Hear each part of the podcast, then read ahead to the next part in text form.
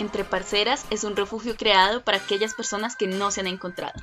O que ya lo hicieron y quieren compartir su experiencia. Con una apertura total para que seas tú misma o mismo. Y junto a nosotras sigas hablando de los temas que más nos interesan. ¡Hola, hola, parceros! ¿Cómo están, parceros y parceras? Ay, ustedes son nuestro revitalizante de la semana, se los juramos. O sea, no, sí, en TikTok van a ver nuestras caras y es que ustedes nos revitalizan. Sí, hacer esto yo creo que nos motiva un buen, como dice Caro. Se me han pegado muchas eh, palabritas tuyas desde que llegaste de México, ¿te has dado cuenta? Sí, cuando salgas con el chale. Ah. Sí, eh, se me ha pegado ese buen y un buen y se me ha pegado el no manches o el qué madres. Eso es positivo, yo lo veo muy positivo. Ah.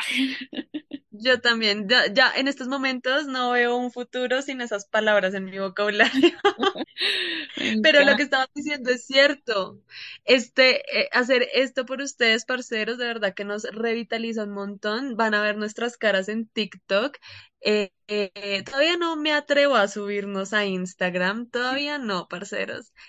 pero sí van a ver que ha sido una semana muy difícil, la van a ver en nuestras caras, eh, pero aquí estamos con toda la energía del mundo, con un temilla interesante. Un tema que no hemos tocado, porque hemos hablado de muchas cosas como polémicas y cosas así como que emotivas, etcétera, pero nos hemos metido a este gigante, eh, como le dicen, este gigante en el cuarto, ah, que es también muy importante, que es todo sobre la comunidad LGTBIQ, ¿no? Eh, para empezar, como premisas básicas o unos pres que son relevantes acá, no hay una verdad absoluta, eh, tu historia es igual de válida a la de todos, también tu perspectiva, y no hacemos nunca nuestro contenido ninguno de nuestros capítulos ni nada de nuestro contenido sale desde, eh, desde el odio, desde el deseo de hacerle daño a alguien o nada de eso. Siempre todo va a ser desde el deseo de informar, conocer y más que todo charlar. Si se dan cuenta, nuestros capítulos son como de echar chisme con ustedes, de hablar un ratico y conocer un poco más del mundo. Este tema que es tan sensible va también por ese lado. Sí, es el, este tema mm, eh, como lo dijiste, Caro, no es un tema para agredir absolutamente a nadie, son ideas y, temas que nos surgen y que son tema de conversación en una charla con un tintico bien calientico a las 7 de la noche un viernes. Eh, pero sí, ¿de, ¿de qué vamos a hablar el día de hoy, Caro? Cuéntanos. El día de hoy vamos a hablar de la perspectiva em, generalizada de padres, familias y otras personas cuando hay una revelación de orientación sexual. Me, explico un poquito contextualizo un poquito. Cuando una persona de una orientación sexual que no es la heteronormativa decide abrirse al mundo, decide decirle como que esto no es regla, ¿no? no es necesario que la gente lo haga, ni mucho menos, pero cuando pasa, las reacciones a su alrededor son diversas. Pero dentro de esas reacciones diversas, cuando son negativas, la sociedad suele tomar un papel como de juzgadores terrible, o sea, de juzgadores súper, súper heavy, donde, em, un ejemplo, yo amo hablar con ejemplos porque siento que así todo se entiende un poquito más. Em, tenemos un chico que decidió em, decirle a, sus padres y su familia que su orientación sexual es definitivamente la, la orientación sexual homosexual, que él es gay. Y las otras personas al enterarse, digamos que los papás no lo tomaron bien, la familia, hermanos, yo qué sé, no lo tomaron bien. Las otras personas al enterarse, su primer juzgamiento es es que tú no estás pensando en tu mamá, es que mira lo enferma que está y tú no pensaste para darle esa noticia, es que tú no estás pensando en tu papá y que te lo ha dado todo y tú le sales con estas, es que ta, ta, ta, eh, ¿qué va a decir la gente? ¿Qué van a decir en, no sé, en el pueblo, la ciudad, los vecinos? ¿Qué va a decir el, el pueblo? Ese suele ser como el, el juzgamiento o el golpe más duro del látigo que damos o que se da a veces como sociedad.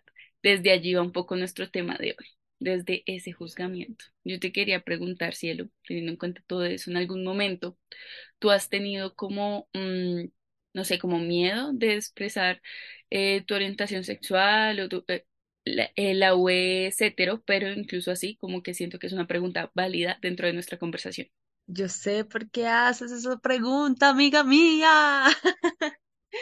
Sí, pues en estos momentos soy completamente heterosexual, eh, pero a lo que va caro y que sé por qué lo preguntó, fue porque cuando yo, yo era más jovencita, por ahí a mis 12, 13 años, cuando yo conocí a Carito, yo tenía muchas dudas sobre si a mí me gustaban las niñas o si me gustaban los niños, porque eh, nosotras estudiamos en un colegio femenino y pues para nadie es una mentira, ¿sí? Que en un colegio femenino eh, pues se ven más que todo la orientación homosexual o lésbica, por decirlo de alguna forma, en estos colegios. Hagan de cuenta que nosotros estamos por allá en el 2000, que era eso, 10, 2011 por allá. Eh, y pues eso era muy normal, viéndolo desde adentro del colegio. La cosa era que cuando yo salía del colegio, eso no era tan normal para las personas que estaban alrededor mío, más que todo en mi familia, porque ellos son eh, una familia muy conservadora. Entonces, digamos que en ese momento tocar el tema de tener dudas acerca de la orientación sexual de mis gustos era un tabú. Entonces yo me sentía muy presionada de decir, pues pucha, verdad, yo no sé si a mí me gustan las niñas, porque en esos momentos yo veía a una niña y a mí yo sentía cosas que no sabía cómo explicar, ¿sí? Que me parecía muy bonita, pero yo no sabía si eso era eh, que en realidad me gustaban las niñas o si era otra cosa, ¿sí? Eh, ya más adelante pues fui madurando ese tipo de ideas, pero sí, yo me sentí súper presionada en esos momentos, en esa edad, eh, y me sentí súper desorientada porque no sabía cómo expresarme y ni siquiera lo podía hablar con mi familia, porque si lo hablaba eso era como, no sé, como malo, era muy malo, era como, o sea, yo me, yo me veía juzgada, me veía rechazada si en algún momento llegaba a plantear ese, y eso que eran dudas, eran solamente dudas porque yo no, no me ubicaba en esta vida, pero sí. ¿A ti en algún momento te ha pasado algo similar, Caro? Sí, de hecho yo creo que sí. Mucho de lo que tú mencionas son dudas como naturales dentro del desarrollo de un ser humano, sobre todo en la adolescencia, ¿no?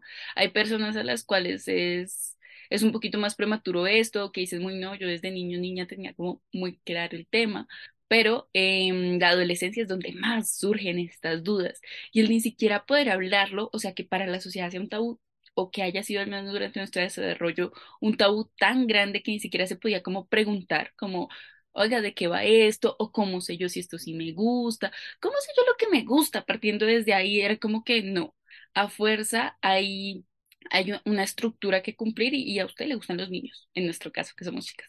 Y siento yo que, que parte de, de la encrucijada a la que se entra como parte de la comunidad es justamente a, bueno, si yo hago preguntas o si resulta que, que sí, definitivamente yo formo parte de la comunidad, ¿cómo se lo va a tomar la gente? Y uno quisiera que esto no fuera un tema y uno quisiera que esto no fuera un problema para nadie porque a la larga, y yo soy muy defensora de esta parte, de, esta, de, este, de esto que les voy a decir, y es el hecho de que a la larga es tu sexualidad, a la larga es tu orientación, tu vida, o sea, nadie debería tener el derecho o deber de opinar sobre algo así, porque no le estás haciendo daño a nadie, básicamente, ¿no? Eh, pero, pero ante la sociedad no se ve así. Entonces, por eso yo me pinto como todas estas dudas que tú tenías y luego que, que una chica haya dicho, no, sí, definitivamente yo pertenezco a la comunidad y yo soy lesbiana, ta, ta, ta. Y desde allí la familia, que si te acuerdas de cómo se lo tomaban, si te acuerdas de eso, de esos shows de cómo se lo tomaban las familias cuando las nenas, no sé, de repente eh, decían algo así o se enteraban las mamitas de que tenían novia o algo así, literal, hasta las cambiaban de colegio, se las llevaban de la ciudad, o sea, cualquier cosa. Y era como, ¿es en serio tan extremo? Háblele, ¿no? Digo, digo yo. pero bueno, cada quien ahí, ahí decidía tomar como sus repercusiones. ¿Qué opinas ahí también como de eso, de ese tabú social que está tan enmarcado? ¿Crees que todavía se está manteniendo este, esta postura tan rígida ante? Sí, yo creo que sí. O sea, y eso que han pasado muchos años y aunque se ha hecho activismo al respecto, eh, digamos que nuestra generación o no, las personas de nuestra edad, entre los, yo qué sé, ahorita, incluso los más chiquitos, desde, desde los niños de 6, 8 años, tal vez hasta las personas entre los treinta y tantos, no voy a poner un número muy grande, pero sí entre los treinta y tantos, ya normalizan, o sea, que, que este tipo de gustos de verdad se da porque uno lo siente, ¿sí? Sin embargo, hay personas que todavía no lo, no lo conciben de esa forma. ¿Y a, a, qué me refiero? Esto lo he visto como este rechazo, lo he visto bastante cuando hay personas mayores, ¿sí? Y se entiende que pues nacieron así, con esas creencias muy, eh, muy, ¿qué? Muy... Mm, normativas. Conservadoras, ah, sí, muy conservadoras y estrictas también, como que y también eso va muy ligado a las creencias que, que ponían mucho la iglesia, ¿no? Porque básicamente, eh, pues tú nacías en una familia de papá y mamá y lo consiguiente es que tú tenías que ser heterosexual, ¿sí? Porque eso era lo bueno ante los ojos de Dios, ¿sí? Y entonces esa, esas reglas tan rígidas se fueron prolongando a lo largo de las generaciones de nuestros abuelitos, que se les ha hecho difícil poder aceptar este tipo de cosas. Entonces, claramente, ese tipo de cosas uno no las puede llegar a hablar con la mayoría de personas mayores porque entra uno en conflicto, ¿sí? Y también cuando hay personas que son fanáticas religiosas, ¿sí? Y que ven que esto no es bueno ante los ojos de este Dios y se entra también en un conflicto. Entonces sí creo que se sigue viviendo como ese rechazo hacia la comunidad, hacia los gustos de las personas más que todo. ¿Tú qué, tú qué crees? Me parece eh, súper curioso algo que mencionaste que fue como esto de los 30, porque hace poco una persona justamente de 30, tendría 32 años, me decía algo como, es que para tu generación es muy fácil aceptarlo, es que para tu generación es muy fácil verlo desde el lado como bueno, positivo, como que la verdad te da igual y yo como debería darle a todo el mundo, pero bueno, eh, me dice como que para, para mi generación y para las generaciones anteriores a la mía no está fácil y no lo podemos aceptar y no, o sea, a huevo quieren tener una opinión al respecto, ¿sí? Y a huevo quieren que su opinión sea escuchada. Y yo siento que, que ese no es el derecho de las cosas, que si todos pudiéramos meternos que si todos pudiéramos ser colchón del otro. Pues entonces ya tendríamos derecho de opinar, ¿no? Obviamente acá hay, acá hay límites, acá hay cosas de que si estás, si estás dañando a otros, y no sé, si son tipo ya eh, fetiches extremistas, hablo ya como de, no sé, necrofilia, cosas así, ¿sí me entiendes? Ya ahí uno dice como que, ah, son gustos sobre los cuales hay que opinar, y más que opinar, como que eh, tratar, ¿no? Psiquiátricamente pero, pero no estamos hablando de nada así y, y siento yo que en lo personal me molesta un poco que se tome de esa misma forma, o sea, como si fuera una enfermedad, como si fuera algo que se debe tratar psiquiátricamente, como si, ah, no, ven, te llevo al psicólogo porque definitivamente él o ella te lo va a quitar. A quitar como si fuera una curita, eso no se quita. No, como si fuera exactamente una enfermedad, como si fuera un virus.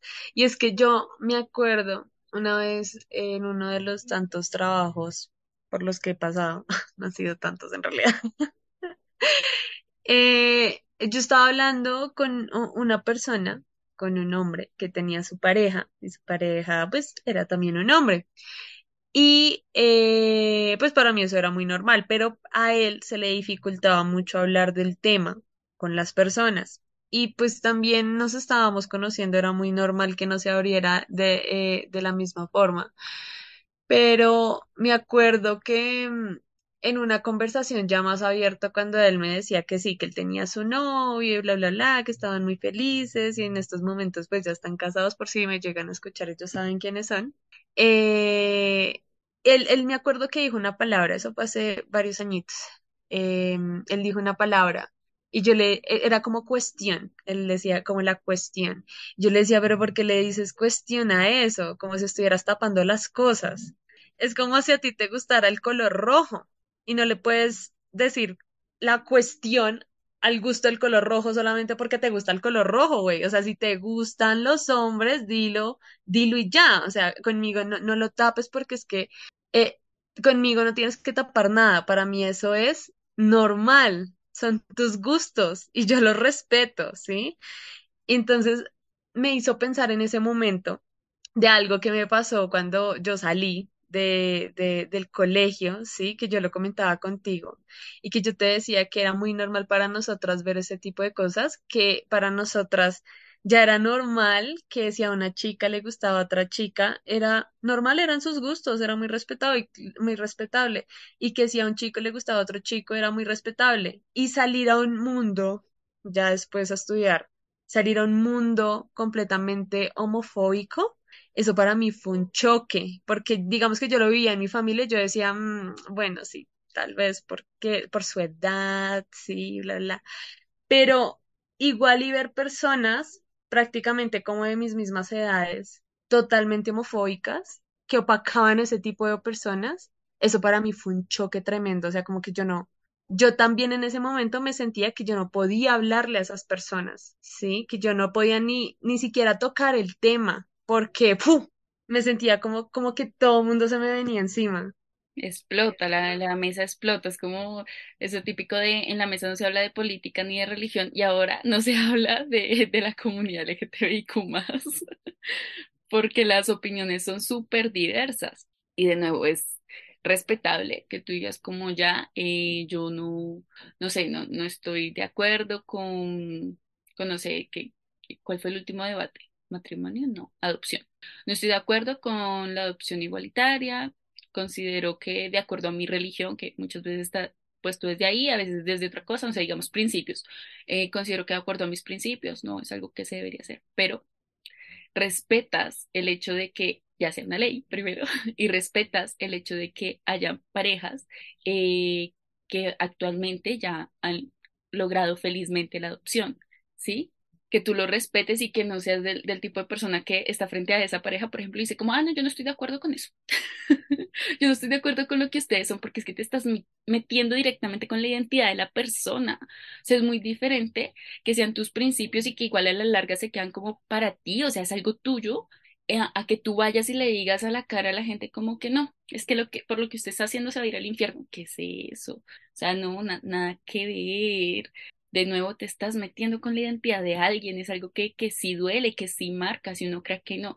Por eso me parece importante, por ejemplo, lo que tú comentabas ahorita con, con tu amigo, en plan que tú le aclarabas el hecho de, o sea, que le das esa libertad de ya, si él le quiere decir diciendo la cuestión que también es muy, muy, muy su tema, o sea, si se siente cómodo, así también es válido, eh, está bien, pero le das como esa libertad de, mira, yo no soy el tipo de persona que te va a juzgar por esto sea, soy el tipo de persona que si tú quieres hablarlo libremente, tranqui.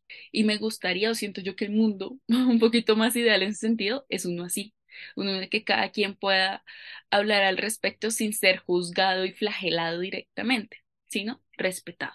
Desde ahí, yo siento que es bueno meterse como al, al, auge del, del, asunto o el porqué de este capítulo también. Y es el, ¿tú opinas que ante eh, este tipo de situaciones se debería pensar, digamos, eh, yo, me, yo voy a, mm, no sé, yo, yo digo como que no, ya, definitivamente yo soy bisexual, ta, ta, ta, o soy lesbiana, bueno, pertenezco a la comunidad como tal.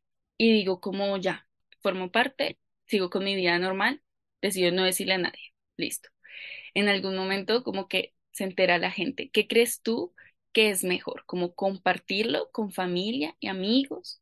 ¿O simplemente dejarlo ser porque a la larga es mío? ¿O y desde allí también el pensar como si esa, si esa decisión que toma la persona está mm, como rodeada de el temor a la reacción de los otros. Yo sé que respinosa, la pregunta no es respinosa, ¿qué me pasa? Ah, pero ahí está. Me mandaste un cactus así.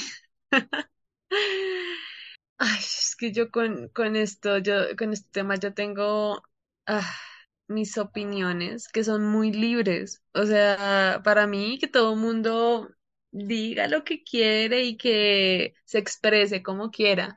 Pero entonces cuando tú me dices, eh, eh, el hecho de decirlo, sí, el hecho de solo decirlo, así sea a tu familia, uno tiene que conocer muy bien a la familia, porque no porque tú hayas vivido con ellos 20 años, uno sabe que hay cosas que uno no le puede decir ni siquiera a los papás o a los propios hermanos, porque uno reconoce cuán extremos pueden ser con ciertos temas. Entonces ahí entra mi dualidad, ¿sí? Que si bien uno tiene que tener una confianza muy amena, sí, con los papás y saber en qué momento hablar este tipo de cosas. Yo de mamá también sería así, ¿no? Como darle toda la confianza a mis hijos para que me puedan contar y puedan confiar en que todo lo que ellos eh, quieren y necesitan va a ser respetado y valorado por todo lo que yo soy por, y por todo lo que yo puedo darles, ¿sí? Pero la realidad es que nunca es así. la realidad nunca es así, por eso digo que uno de verdad debe conocer a fondo a sus familiares, porque aunque sean los papás de la vida y te hayan criado y te hayan amado, hay papás que dando todo eso y, y no, no conciben eh, la idea de que sus hijos tengan una orientación sexual diferente a la heterosexual, que es la que se ha llevado por tanto tiempo. Igual pasa en la sociedad y pensando en eso también me hace pensar ¿Tú te acuerdas en una noticia que salió, creo que fue el año pasado, de unos chicos que se, se besaron enfrente como de un parque en un barrio acá y salió un montón no, no, no, de gente a ofenderlos y a golpearlos. golpearlos. Ah, ajá, ajá. Entonces ese, ese ni siquiera una demostración de afecto, que es un beso, que es un beso sin sentirte agredido. Sí, que es un beso sin, sin tener la sensación de que te van a matar, ¿sí? Entonces ahí es cuando tú dices, fue pucha, entonces yo no puedo ni cogerme de la mano con la persona que yo creo y pienso que quiero sin tener ese constante pensamiento de que me van a matar, porque es como si yo, es que a mí, o sea, coger a mi novio, ya les dije que ya me reconozco como heterosexual, pero igual es, o sea, que yo tome a mi novio, a mí me parece que es lo mismo como que una persona homosexual pueda coger a su pareja de la mano, se puedan besar. Para mí eso es tan normal, pero a veces las otras personas se les hace tan difícil y les es tan incómodo salir de, de esa zona, de todas sus creencias, se les hace muy difícil poder concebir eso como normal. Y todavía no entiendo por qué, todavía se me hace se me, me cuesta entender esa posición de por qué no, no, no lo normalizan, o sea, no lo ven como si fuera de verdad un gusto. Claro, a nosotras nos cuesta muy por nuestra, por nuestro contexto y por nuestra realidad, ¿no? Que fue un poco eh, más bien privilegiada en ese aspecto, en ese aspecto de, de, apertura y respeto hacia todo lo que se venía y lo que se vino después de nuestra generación. Eh, pero al resto le cuesta por los mismos motivos, porque no tuvieron esta apertura, porque siempre fue un tema tabú, porque siempre fue un tema castigado y desde allí lo tratan de esa forma. Yo no digo que no lo entienda, entiendo su postura, pero también hay algo con lo que me eh, con lo que me he relacionado mucho últimamente y es el hecho de que la incomodidad es una necesidad, ¿sí? O sea, puede que a ti te, te incomode mm, eso, te incomode justamente ver a una pareja homosexual besándose en un parque que, ah, bueno, spoiler, en esta noticia ah, tuvo un final feliz. Ah, eh, de cierta forma, en realidad, sí, sí, la señora como que se ofendió y bueno, las personas del barrio salieron como a defender a la señora, se pusieron muy del lado de la señora, pero después de esto, la comunidad dijo como, ¿cómo? Ah, ¿Qué está pasando? E hicieron una besatón en este parque. Entonces, fue muy bonito, estuvo como padre. Pero me, me fui, me fui. Yo iba, era el punto de, de ya, listo. Digamos que yo soy esa señora, me incomoda, listo.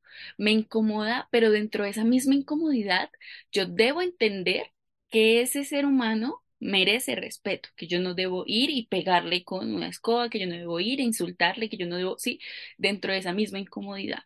Y así con muchos temas. Yo voy a hablar un poquito más de otros, o sea, voy a exponer otros temas similares para que entiendan el ejemplo desde otras perspectivas, porque siento que así solito van a decir como, no, yo no debo ceder en este tema, la lactancia materna. A mí me incomoda ver a una mamita lactando en el bus, pero el bebé se tiene que alimentar. ¿Qué hacemos? ¿Sí? Em, eh, la sexualidad, la sexualidad en adolescentes. A mí me incomoda hablarle de sexualidad a mi hijo hija adolescente pero es algo que va a experimentar y es mejor que usted le dé prevención, eh, prevención sexual, que le hable de anticonceptivos, que ta, ta, ta, a que tenga una enfermedad venérea a edad temprana, a que tenga un embarazo no planificado, a que, ¿sí? Le incomoda, es entendible, pero toca, ¿sí? Lo que incomoda no se debe eliminar, lo que incomoda se debe reconocer y tratar de acuerdo a la mejor forma que, que se pueda y es algo que siento que está costando más de lo que debería. O sea, para este punto, ya siglo XXI, 2023, ya no debería costarnos tanto como lo está haciendo. Y eso me, genera un poquito ahí como de conflicto. Desde ahí yo siento que hay algo también como muy importante y es el hecho de, o sea, siento, siento que el eje de, de esta pregunta que te hacía ahorita y esta conversación como tal va en torno a cómo te sientes más cómodo o cómoda como persona de, de la comunidad, ¿no? Si tú dices como yo, por mi salud mental, por mi salud emocional, yo definitivamente debo decirle a mi familia, a mis papás o lo que sea, yo siento que ahí la gente debe ser un poco más bien egoísta, ¿sabes? Y pensar en ellos mismos y mismas. Y decir como ya, yo les voy a decir, porque es lo que yo soy, ¿sí? Y lo que yo soy no va a cambiar porque, porque no sé, porque pase un meteorito. Y no, no, es lo que yo soy, fin de la historia. Si te está generando malestar, siento que es una situación que debes cambiar. Si no te está generando malestar, más bien te sientes cómodo, cómodo, así pues dale, o sea, no más con lo que te sientas bien.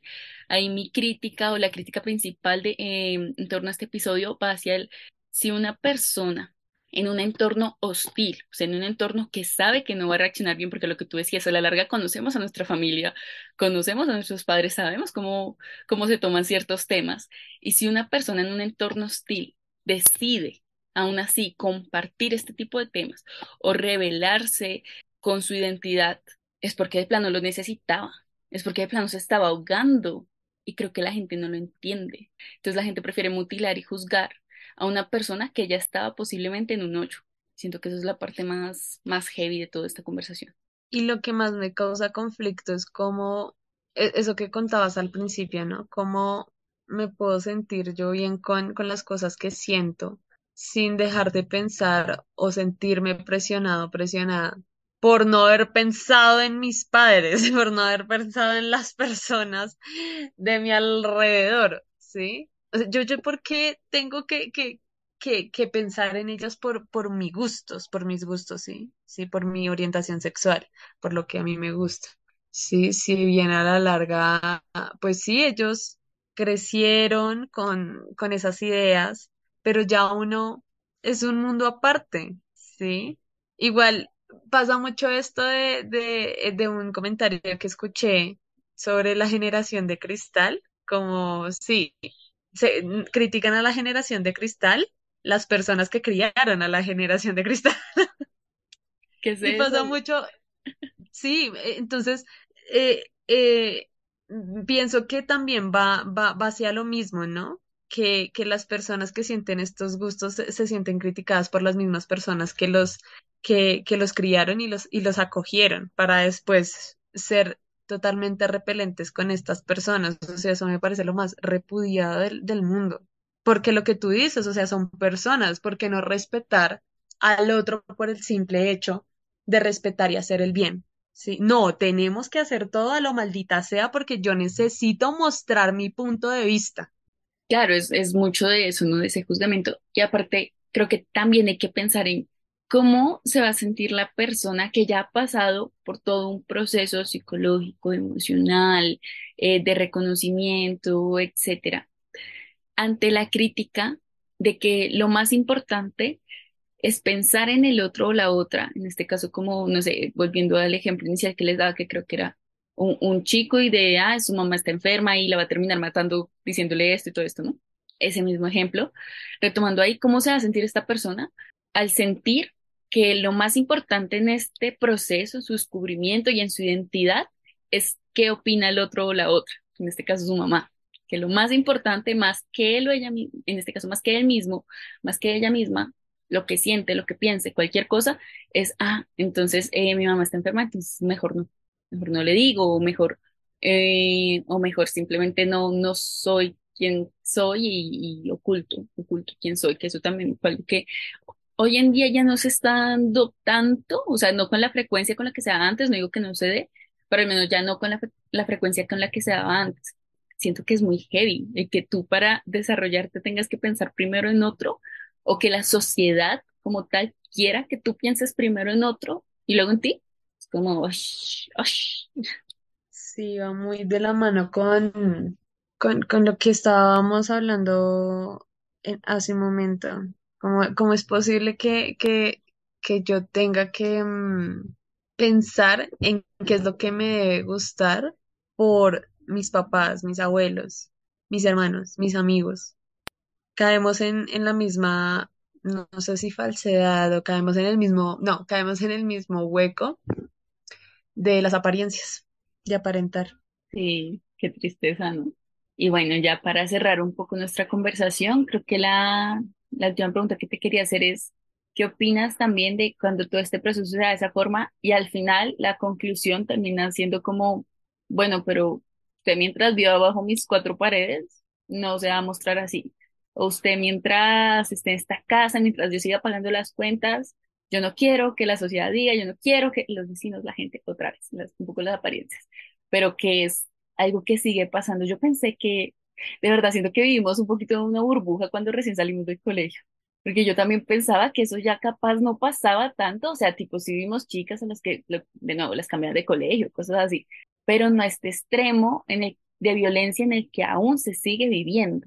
Entonces me gustaría saber un poco tu opinión al respecto. ¿De dónde salen esas preguntas? Me gustan los cactus. Ah, entonces te mando unos. ¡Pum!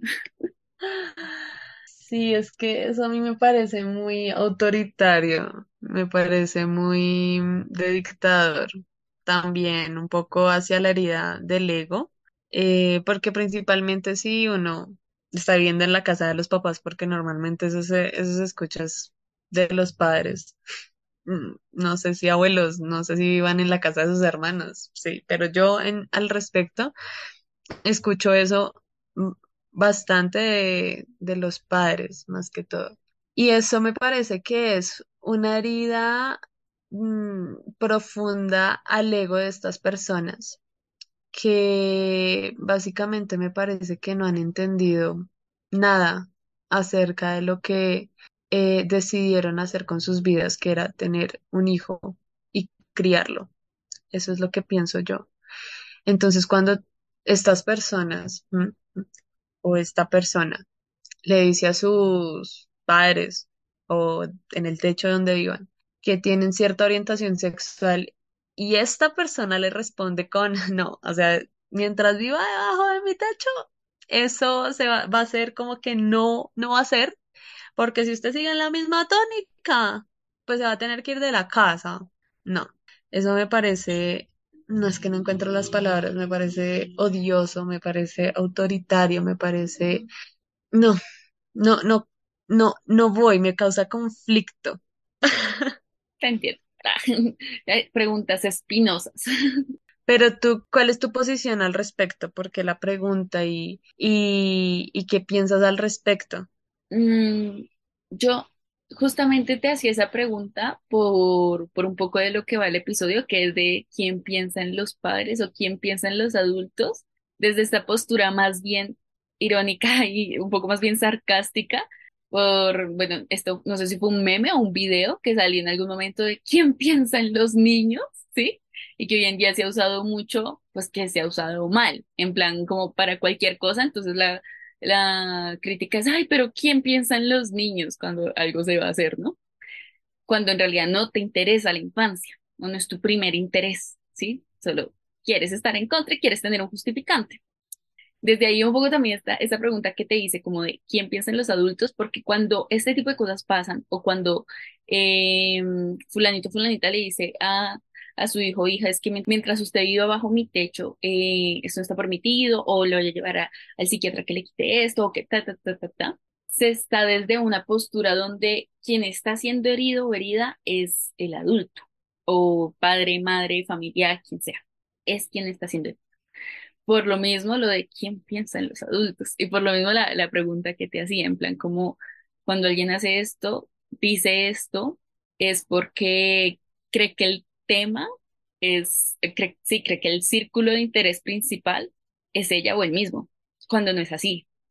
Desde mi postura, eh, si decidiste tener un hijo o una hija y pasan este tipo de, de, situaciones donde capaz te sientes incómodo, incómoda o dices como es que yo definitivamente no voy con esto, volvemos un poco a lo de la incomodidad, yo siento que lo mejor es que pienses en quién es el principal o la principal afectada, que generalmente es tu hijo o hija.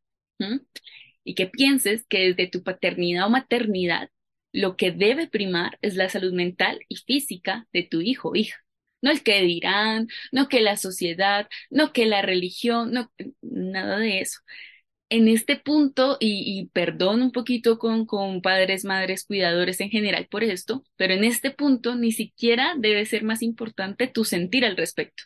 No que yo me siento traicionado, traicionada, que le he dado todo y me paga de esta forma, no que no, debe estar primando el hecho de que tu hijo o hija se está em, mostrando al mundo con una identidad que sabes que va a ser criticada, que sabes que está siendo lastimada y aún así es mucho más importante para él o ella mostrarla y mostrarla ante ti.